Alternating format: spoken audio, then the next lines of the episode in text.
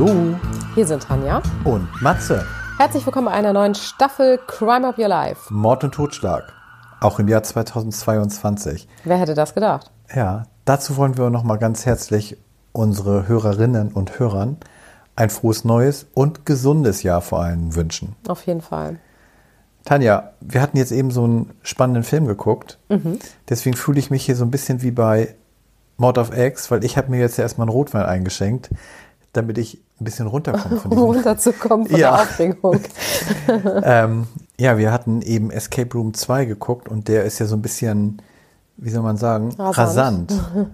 Man fiebert da richtig mit, ne? Also ich finde, Ja. man kann so gar nicht richtig ruhig mehr. Nee, der hat ja gar keine ruhigen Phasen. Der, ist ja, der Film ist ja so aufgedreht wie so ein Duracell-Männchen, so, würde ich sagen. ja. ja. Tanja, ähm, wir haben uns auch so ein bisschen was überlegt für die neue Staffel. Also dein Vorschlag habe ich jetzt Äh, Das war mein Vorschlag, ja, Ja. und tatsächlich haben wir den ja aber heute eigentlich erst entwickelt, sodass das dann erst in der nächsten Folge losgeht, ne? Genau. Und da können wir unsere Zuhörerinnen und Zuhörer eigentlich mit überraschen, oder? Was wir dann in dieser Staffel neu machen. Ja, genau. Machen wir das mal so. Ja. Ja, dann würde ich sagen, dann starten wir mit unserem ersten Fall im neuen Jahr 2022. Und da würde ich dir gerne erstmal das Zepter übergeben. Okay. Und bei mir geht's mal wieder nach Amerika. Und ich starte jetzt mal mit dem Gerichtsprozess. Und zwar können wir uns alle vorstellen, eine Zeugin, die im Jahr 2004 im Gerichtssaal sitzt und ihre Aussage machen soll. Diese Frau ist entstellt. Ihr Gesicht ist entstellt. Ihr eines Auge ist, sie ist blind und man sieht, dass sie viele Verletzungen am Kopf hatte und die Kopfplatte ist quasi so ein bisschen verschoben. Sie war ein Opfer. Kannst du das so sagen? Äh, Das ist so. Sie ist Zeugin des eigenen sozusagen, ähm, Martyriums. ja, was ihren Mann sein Leben gekostet hat. Und jetzt müsst ihr euch diese entstellte ältere Dame vorstellen, wie sie da eben von diesem Verbrechen gezeichnet sitzt und sie sitzt dem Täter gegenüber. Denn der ist auf der Anklagebank. Und sie guckt ihm direkt ins Gesicht und sie sagt, er war es nicht. Aber er war es, oder? Ich kann dir sagen, wer auf der Anklagebank sitzt. Ihr Sohn. Oha. Und ich komme später dazu, warum sie so 100% davon überzeugt ist, dass es ihr Sohn nicht war. Ja. Du machst hier schon wieder so einen Spannungsbogen Ich gerade. versuche es. Wir gehen zum 15.11.2004 und die Polizei wird zum Haus der Familie Porco gerufen. Und als die Polizei ins Haus kommt, musst du dir vorstellen, ist erstmal das gesamte Haus voll Blut. Überall an den Wänden, an der Treppe, am Boden, überall sind einfach riesige Blutlachen. Und vor der Treppe liegt Peter Porco, 52 zu dem Zeitpunkt, tot. Er wurde mehrfach mit einer Axt angegriffen und sein Kopf hing nur noch ganz knapp am Körper. So hat jemand mit dieser Axt auf ihn eingeschlagen. Die Polizei geht hoch und im Bett, wieder eine riesige Blutlache, liegt die Mutter, Joan Porco. Auch bei ihr sieht man, dass jemand mehrfach mit einer Axt auf ihren Kopf eingeschlagen hat. Es fehlen Teile der Kopfdecke. Das linke Auge ist quasi komplett betroffen und die Axt liegt daneben im Schlafzimmer. Und jetzt liegt sie da in diesem Bett und ist ja fast schon verstorben, kann man sagen. Das war ganz knapp natürlich bei solchen Verletzungen, wie du dir vorstellen kannst. Und bevor der Arzt kommt, nutzt der Polizist noch die Chance und guckt, ob sie ansprechbar ist und ihm noch irgendwelche Informationen geben kann. Und er fragt sie, war es jemand aus der Familie? Und diese Frau mit den letzten Kräften nickt und hebt ihre Hand und ihren Zeigefinger und macht mit dem Finger so eine Bewegung von oben nach unten und bestätigt damit, es war jemand aus der Familie. Ja. Der Polizist weiß, sie hat zwei Söhne, John und Chris, und sie fragt sie, war es John? Und sie schüttelt den Kopf und hört mit dem Finger auf. Und der Polizist fragt, war es Chris? Und sie nickt und bewegt wieder ihren Finger hoch und runter. Und das musst du dir ja vorstellen, Blut überströmt mit ihrer Und- und letzten letzter Kraft, ne? Ja. Somit ist die Polizei natürlich davon, davon ausgegangen, dass Chris der Täter ist. Kurze Zeit später, 370 Kilometer weiter, wo Chris an der Uni studiert, wird sein Zimmerkollege von einem Reporter angerufen und wird gefragt, ob er schon davon gehört hat, dass die Eltern seines Zimmerkollegen verstorben sind. Er spricht daraufhin Chris an. Chris weiß nichts davon, meldet sich bei der Polizei und fährt dann natürlich sofort zu seinem Elternhaus, als er hört, dass seinen Eltern eben so ein schlimmes Verbrechen angetan ja. wurde. Die Polizei ist jetzt aber natürlich davon ausgegangen, dass Chris der Täter gewesen sein könnte.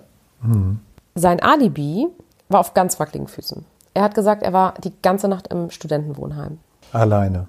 Genau, alleine, aber er hat gesagt, er war auch viel in dem Gemeinschaftsraum. Mhm. Also da gab es dann Zeugen. Wo? Genau, und diese ja. Zeugen haben ausgesagt, dass sie ihn überhaupt nicht gesehen haben. Also gab es dann doch keine. Dann konnte man sehen, es wurde ein Einbruch nur vorgetäuscht in das Haus. Ein Fenster wurde kaputt gemacht, aber die Tür wurde tatsächlich über die Alarmanlage geöffnet mit dem Mastercode. Und den Mastercode haben nur sechs Personen gehabt. Alle hatten ein Alibi, bis auf Chris. Zudem hat ein Nachbar ausgesagt, dass er seinen gelben Jeep, auf den er sehr stolz war, vor dem Elternhaus gesehen hat. Die Dame, die die Maut kassiert, der Chris musste, wenn er von der Uni zu seinen Eltern gefahren ist, eine Strecke fahren, wo er Maut bezahlen musste, mhm. konnte bezeugen, dass sie ihn in der Nacht gesehen hat und die Maut von ihm kassiert hat. Und Kameras haben ihn aufgenommen, als er um 22.30 Uhr abends eben die Uni verlassen hat und morgens um 8.30 Uhr wieder zurückgekommen ist. Das heißt, sein Alibi war im Grunde null und nichtig damit. Ja, und das spricht ja alles dafür, dass er wirklich dahin gefahren ist. Auf jeden Fall. Zumal er ein Motiv hatte. Unter anderem war dieser gelbe Jeep, der dann letztendlich eben auch dafür gesorgt hat, dass man ihm ein Stück weit auf die Schliche gekommen ist, weil der natürlich total auffällig ist. Mhm. Auf den Kameras konnte man den schnell entdecken. Der Nachbar konnte sich gut an den Jeep erinnern. Die Dame von der Mautstelle konnte sich gut daran erinnern, weil es natürlich nicht so viele gelbe Jeeps gibt. Und diesen Jeep hat er geliebt und hatte sich dafür verschuldet, hatte schon häufig versucht, seinen Eltern Geld abzuknöpfen und hat beispielsweise deren Unterschriften gefälscht, um Kredite zu bekommen. Und seine um diesen Eltern, Wagen zu bezahlen. Um den Wagen zu bezahlen, ja. genau, und mhm. so ein mhm. Stück weit seinen Lebensstil aufrechtzuerhalten. Seine Eltern hatten ihn erwischt, seine Eltern hatten ihn auch dabei erwischt, wie er beispielsweise Laptops von ihnen geklaut und versucht hatte, bei eBay zu verkaufen. Und sie hatten ihm aber noch E-Mails geschrieben und gesagt, dass sie ihm helfen wollen, das alles hinzubekommen mhm. und ihn trotzdem lieben, aber natürlich enttäuscht sind von ihm. Und er hatte wohl Angst, dass die Eltern ihm jetzt wirklich kein Geld mehr zur Verfügung stellen, er dann eben seinen Lebensstil nicht aufrechterhalten kann. Das wurde als Motiv eben genannt von der Polizei. Vor Ort fand man keine Fingerabdrücke von ihm.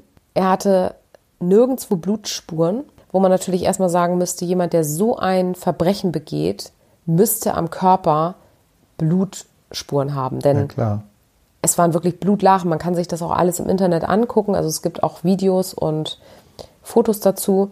Und das war schon sehr, sehr blutig, das Ganze.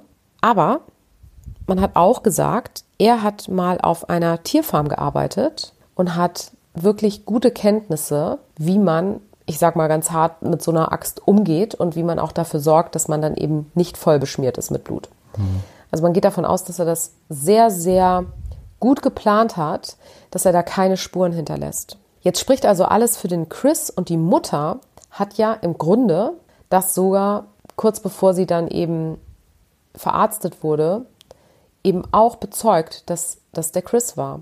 Ja. Und auch sein Bruder, muss man sagen, hat ihm das sage ich mal, zugetraut, dass er das gewesen sein könnte. Die Mutter hatte natürlich über mehrere Wochen erstmal mit ihrer Regeneration zu kämpfen und war mehrere Wochen auch im Koma. Und als sie aufgewacht ist aus dem Koma und bis heute ist ihre letzte Erinnerung drei Stunden vor der Tat. Ist ja auch schlimm. Ist das nicht heftig? Sie erinnert sich also an nichts mehr aus dieser Nacht was ja eigentlich auch gut ist. Was eigentlich auch gut für sie ist, ganz ja. genau. Sie ist davon überzeugt, wie vermutlich jede Mutter wäre, dass ihr Sohn nicht ernsthaft ihren Mann, also seinen eigenen Vater, getötet haben könnte und sie eben Auch versucht, hat zu töten. Genau. Ja. Aber gleichzeitig sagt eben dieser Polizist ja auch aus, dass er eben vor Ort genau von ihr dieses Zeugnis eben bekommen hat. Ja. Und letztendlich wurde das aber auch sehr kritisiert, weil sie natürlich, ja, war sie jetzt wirklich in einem ansprechbaren Zustand, ja oder nein, nach Schon solchen Verletzungen. Ne? Ja. Das ist natürlich schwierig zu sagen. Nichtsdestotrotz, der Chris wurde wegen Mordes und versuchten Mordes zu 50 Jahren bis lebenslänglich verurteilt. Der Richter hat gesagt, er hat Angst, dass der Chris erneut straffällig werden könnte. Er traut ihm das absolut zu und ist fest von der Schuld überzeugt. Und was ich so heftig fand, ich habe ja gesagt, es gibt dazu auch ganz viele Aufnahmen und es gibt ganz viele Aufnahmen, wo du die Mutter, ich habe jetzt gesagt, ne, sie ist natürlich, ich sag mal, entstellt ist vielleicht etwas hart, sie ist gezeichnet von dieser Tat, aber sie wirkt wie eine starke, liebende Mutter. Und ich stelle mir die ganze Zeit vor, sie hat ihn über den ganzen Prozess hinweg unterstützt. Und sie kann sich an nichts erinnern. Sie hat nur ihren Glauben daran, dass ihr Sohn das nicht war. Aber stell dir vor, du bist der Chris und du hast das in dieser Nacht tatsächlich getan und wolltest deine Mutter ja umbringen. Und jetzt ist die da jeden Tag und begleitet dich zum Gericht, umarmt dich und Klar. Und du siehst als Täter ja auch, was du angerichtet du siehst, was hast. du ne? angerichtet hast und weißt, was du geplant hattest, nämlich dass sie nicht mehr da ist. Ja. Und jetzt unterstützt sie dich sogar vor Gericht. Das stelle ich mir auch also völlig absurd vor. ja. Für beide einfach. Und letztendlich nur Chris weiß, was da tatsächlich passiert ist. Und seine Mutter lässt den Glauben an ihren Sohn halt nicht los. Das ist auch, das ist auch furchtbar für die Mutter, oder? Ja, das ist nochmal ein zweites Schicksal, was diese Familie ereilt hat. Ja. Neben dem Mord natürlich an sich, an dem Vater. Ne? Und letztendlich gibt es keine Berufung und er hat das, äh, das Urteil so hingenommen. Ja, das kann natürlich sein, dass er das auch nochmal vielleicht sogar irgendwie versucht hat, aber der Richter war wirklich mehr als eindeutig und hat äh, auf die Gefahr hingewiesen und traut ihm eben auch zu, dass er auch andere Menschen eben töten würde, um seinen Lebensstil zu erhalten. Und diese 50 Jahre bis lebenslänglich, äh, denke ich, da wird er nicht rauskommen. Ja. Und Wie alt war er zu dem Zeitpunkt der Tat? der war Anfang 20. Anfang 20. Mhm. Okay, wenn man dann jetzt mal sagen, wir- er ist jetzt 50 Jahre im Gefängnis, Mhm. wäre er 70 und dann noch freikommt, hätte er vielleicht noch ein paar Jährchen in Freiheit. Eventuell, ja. Eventuell. Mhm. Ja, Tanja, das war ja schon äh, ein heftiger Einstieg, weil ich habe mir jetzt gerade so diese Mutter da vorgestellt, wie sie da vorne im Gerichtssaal sitzt, Ja. ähm, gezeichnet. Ja, in meinem Fall geht es mal um eine Stalkerin, muss ich mal sagen, weil in, in der Vergangenheit gibt es eigentlich immer mehr Stalker, aber die Anzahl an weiblichen Stalker nimmt auch zu. Und zwar meine Geschichte spielt in Arboga, und zwar im Pippi Langstrumpfland, mit typischen Wäldern, Seen und Schwedenhäusern. Hier lebt, beziehungsweise ich muss ja sagen, lebte bis zum 18. März 2008 Emma, Torkney und die Kinder Saga und Max. Aber wir fangen mal an im Jahr 2006. Wir sind in Kreta, in Griechenland. Hier jobbt die 31-jährige Christine in einer Jugendherberge und lernt den etwas schüchternen Torkney kennen. Beide kamen sich näher und erlebten einen romantischen Sommer mit Liebe, Sex und Alkohol. Die Zeit zu zweit ging den gesamten Sommer über und nach Ende der Urlaubszeit reiste Torkney zurück nach Schweden. Christine jobbte die Sommerzeit weiter in der Jugendherberge und reiste im Herbst dann zurück nach Hannover. Für Christine war es die Liebe, die sie bis dato erleben durfte und setzte alles darauf, Torkney schnellstmöglich wiederzusehen. Es war bereits November 2006, als Christine nach Schweden in den Ort Arboga reiste, wo Torkney lebte. Beide haben sich dann wieder getroffen, allerdings war für Torkney die Leidenschaft erloschen. Zu diesem Zeitpunkt fehlte Torkney noch den Mut, um dieses Urlaubsabenteuer zu beenden. Und anfänglich spielt er auch so das Spiel mit, um Christine nicht zu sehr zu verletzen.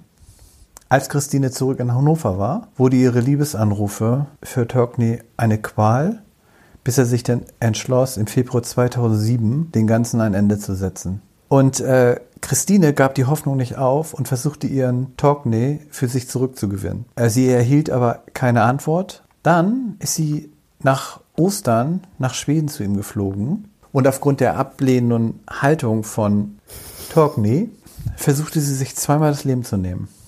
Und zwar, wobei man sagen muss, ernsthaft, in Lebensgefahr befand sie sich zu diesem Zeitpunkt nie. Äh, sie merkte nun selbst, dass sie mit dieser Situation einfach nicht mehr klarkam und ließ sich in eine psychiatrische Klinik behandeln. Ich würde mal sagen, ohne Erfolg, Tanja. Denn im Juni 2007 reiste sie wieder nach Schweden und mietete eine kleine möblierte Wohnung in Stockholm an. Und darüber hinaus hat sie dann auch noch so einen Schwedischkurs gemacht. Wieder und wieder versuchte sie Torkney für sich zurückzugewinnen und Torkney befand sich nun voll in, in Christines Stalking-Programm. Aufgrund weiterer Ablehnungen ging Christine in ein Krankenhaus auf eine Toilette und schnitt sich dort die Pulsadern auf. Oh. Tanja, das lässt ja jetzt an dieser Stelle auch vermuten, dass sie gar nicht sterben wollte, wenn sie extra in ein Krankenhaus, da auf die ja. Toilette geht und sich da die Pulsadern aufschneidet. Ähm, sie wurde auch schnell entdeckt und behandelt. Und Christine wusste auch, aufgrund ihrer ganzen Stalking-Aktion, dass Togney längst eine neue Freundin hatte. Denn sie hat den Insta-Kanal von ihm verfolgt und da Fotos und so gesehen mhm. von seiner neuen Freundin.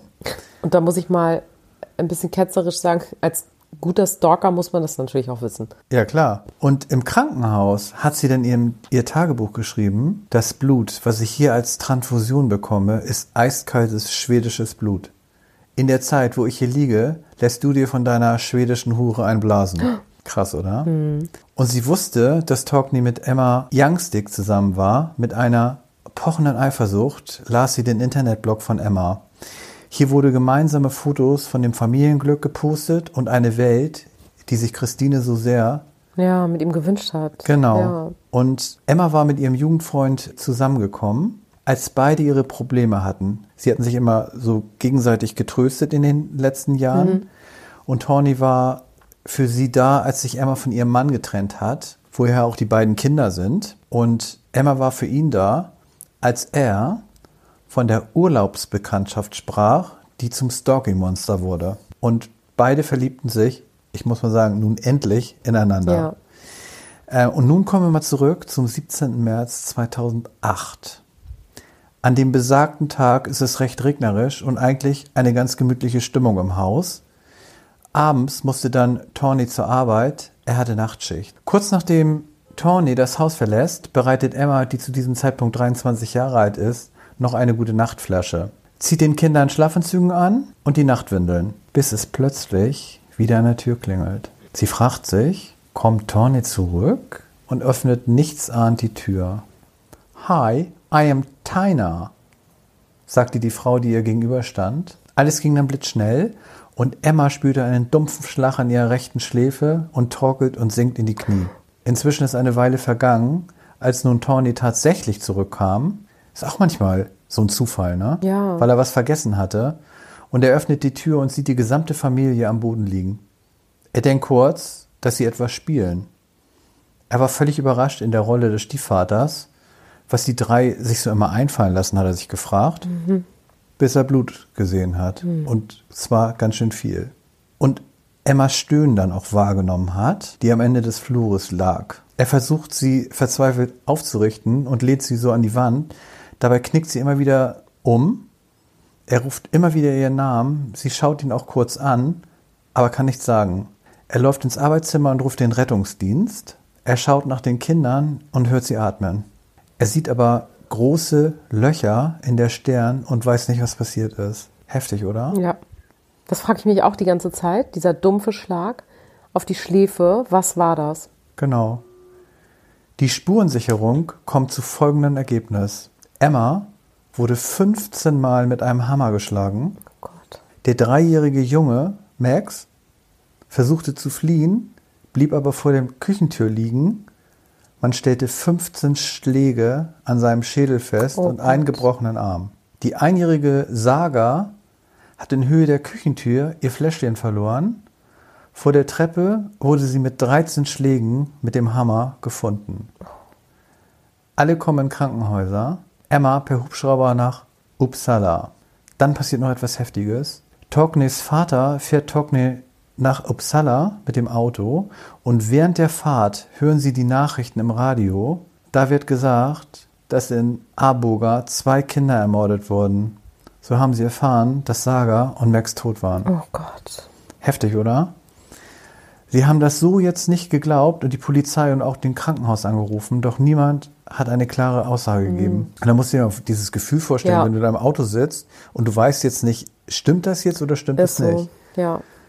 Und ja auf dem Weg zu deiner verletzten Freundin und ich sag mal, in der Regel, wenn du mit einem Hubschrauber ausgeflogen wirst, ist es ja mehr als ernst, ne? Ja, klar. Und als sie nun im Krankenhaus angekommen sind, kam ihnen schon eine Pastorin entgegen. Hm. Da war spätestens klar, dass es keine guten Nachrichten gab. Saga starb auf dem OP-Tisch und Max im Rettungswagen. Ein Trost gab es allerdings, Emma lebte. Zehn Tage hat es dann gedauert, bis Emma aus dem Koma erwachte und eine weitere Zeit, bis sie begriff, dass ihre Kinder tot waren. Ja. Und das lag auch daran, dass keiner mit ihr sprechen durfte und ihr nichts erklären durfte. Da sie, ja weil sie Zeugin war, ne? Und da sie, sie ja. war, ja, die war die wichtigste Ja. Zeugin und die durfte nicht beeinflusst Ja. werden. Dann musste der Rest der Familie, inklusive Elternteil, bis zum Prozess schweigen und alles notieren, was denen so wichtig erschien. Und Emmas Schwester, die hat sich noch erinnert an den letzten Chat mit ihr. Und in diesem Chat hat sie auf Christine hingewiesen, dass sie halt so stalkingmäßig unterwegs war. Auch die gesamte Familie war der Auffassung, dass Christine hinter der Tat stand. Weil die haben da schon intern mal immer drüber gesprochen, weil die halt so vehement hinter diesem Ja. Torne her war. Und der Verdacht, der fällt aber erstmal auf den früheren Mann Niklas, der sehr unberechenbar wurde, wenn er zu viel Alkohol getrunken hat. Aber er war nach zwei Tagen Haft wieder entlassen worden, weil er ein, ein wasserdichtes Alibi hatte. Und dann verdichteten sich aber die Indizien gegen Christine. Sie wurde nach drei Tagen der Tat verhaftet. Und selbst die Mutter von dieser Christine hat gesagt, dass sie ein schwieriger Fall sei. Wenn das die Mutter schon sagt. Ja.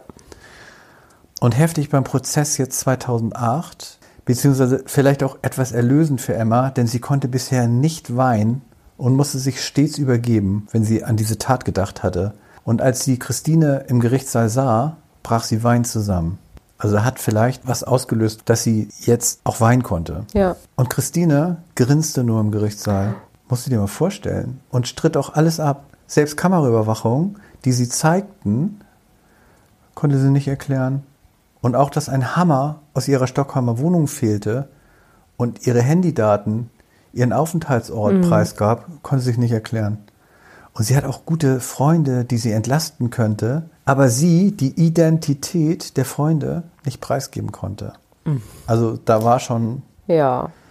Äh, nicht alles so ganz in Ordnung bei Christine, würde ich sagen. Äh, Letztendlich hat Emmas Aussage und die Indizien gereicht, um Christine zu verurteilen. Sie wurde in erster und zweiter Instanz zur lebenslanger Haft verurteilt. Und wenn wir jetzt mal nach heute schauen, Emma und Togni sind immer noch ein Paar und haben inzwischen zwei eigene Kinder, Wow.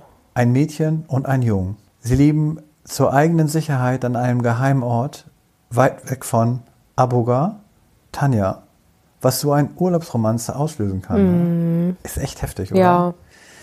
Und Emma und Tony wurden auch gefragt, ob sie irgendwelche Warnsignale sahen, dass Christine in irgendeiner Weise gefährlich werden könnte. Ja. Und das haben die beide verneint. Aber sie sagte, jeder sollte vorsichtig sein, was er denn so von sich in den sozialen Medien preisgibt. Mhm.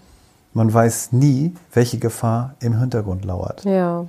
Das ist ja dann auch nochmal eine ganz gute Message, die du damit rausgibst, ne? Dass man da ein bisschen vorsichtig sein sollte. Genau. Ja. Ja, Tanja, mit diesen Worten kommen wir jetzt zum Ende der ersten Folge. Die war schon krass, die Stalkerin, fand ich. Ja. Also zwei so eine kleinen Kinder Ja. aus reiner Eifersucht äh, zu erschlagen, da gehört schon echt eine Menge zu, ne? Ja, ich finde das aber auch sozusagen etwas überraschend, dass sie tatsächlich jetzt ins Gefängnis gekommen ist und nicht in eine psychiatrische Anstalt, weil Ja. ich denke, das ist recht eindeutig, dass sie ein äh, großes, massives psychisches Problem hat. Ja. Aber wenn man auch mal sieht, sie hat ja auch selber versucht, sich ja selber in Behandlung gegeben hat, Ja, Ähm. sie hat das schon gespürt, dass da, ne? dass da bei ihr selber was nicht in Ordnung ist, Ja. aber das hat ja trotzdem nicht gefruchtet, ne? Ja. Und deshalb, sowas wird eigentlich ja in einem Gerichtsprozess auch berücksichtigt, ne? Ja. Dass man dann davon ausgeht, dass sie wohl doch Probleme hat, aber die sind ja knallhart und haben sie einfach ins Gefängnis gesteckt. Genau. Also, Ja, Tanja, dann hoffe ich, dass wir beide stalkingfrei in die nächste Woche gehen und unsere Hörerinnen und Hörer auch. Und freuen uns, wenn ihr wieder alle dabei seid bei einer neuen Folge von Crime Up Your Life.